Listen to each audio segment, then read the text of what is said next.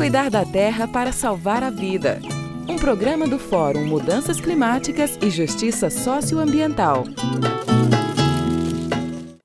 No Tribunal da Terra. Vocês sabem ou lembram o que significa IPCC? Trata-se do maior mutirão de cientistas do mundo inteiro, organizado pela Organização das Nações Unidas, a ONU, com a missão de fazer permanentemente exames para perceber como anda a saúde do planeta Terra. Por isso, a sigla do mutirão em inglês, quando traduzida para o português, significa Painel Intergovernamental sobre Mudanças Climáticas. O IPCC publica relatórios em que levam em conta os conhecimentos de pesquisas realizadas em todas as regiões do planeta, mas só são publicados depois de verificar sua seriedade e se de fato ajudam a compreender bem o que está acontecendo com a nossa casa comum. Depois de muito trabalho e verificação, acaba de ser publicado o sexto relatório sobre mudanças climáticas, e precisamos levar a sério o que ele revela e demonstra que está acontecendo na verdade, nós e nossos governantes, já que é um mutirão intergovernamental de responsabilidade conjunta dos países que fazem parte, como é o caso do Brasil.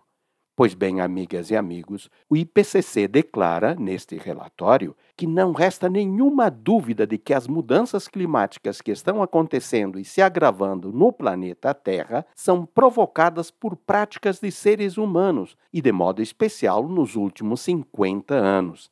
A gente custa aceitar, mas a verdade é que o clima da Terra se manteve equilibrado nos dois mil anos ou mais da história humana antes da Revolução Industrial do século XIX.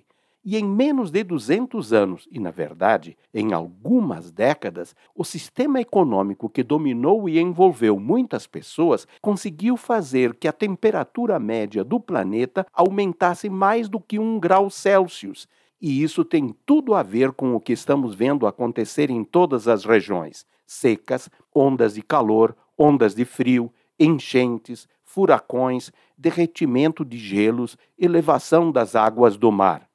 Está cada dia mais claro que todos sabem a causa desses desastres e o que se deve fazer para que a humanidade possa continuar vivendo aqui.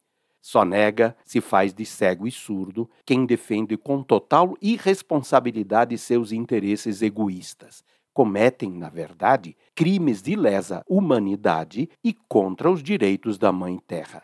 Que a bênção da Mãe Terra e de Deus nos mantenha firmes na luta em favor da vida. Ivo Poleto, do Fórum Mudanças Climáticas e Justiça Socioambiental.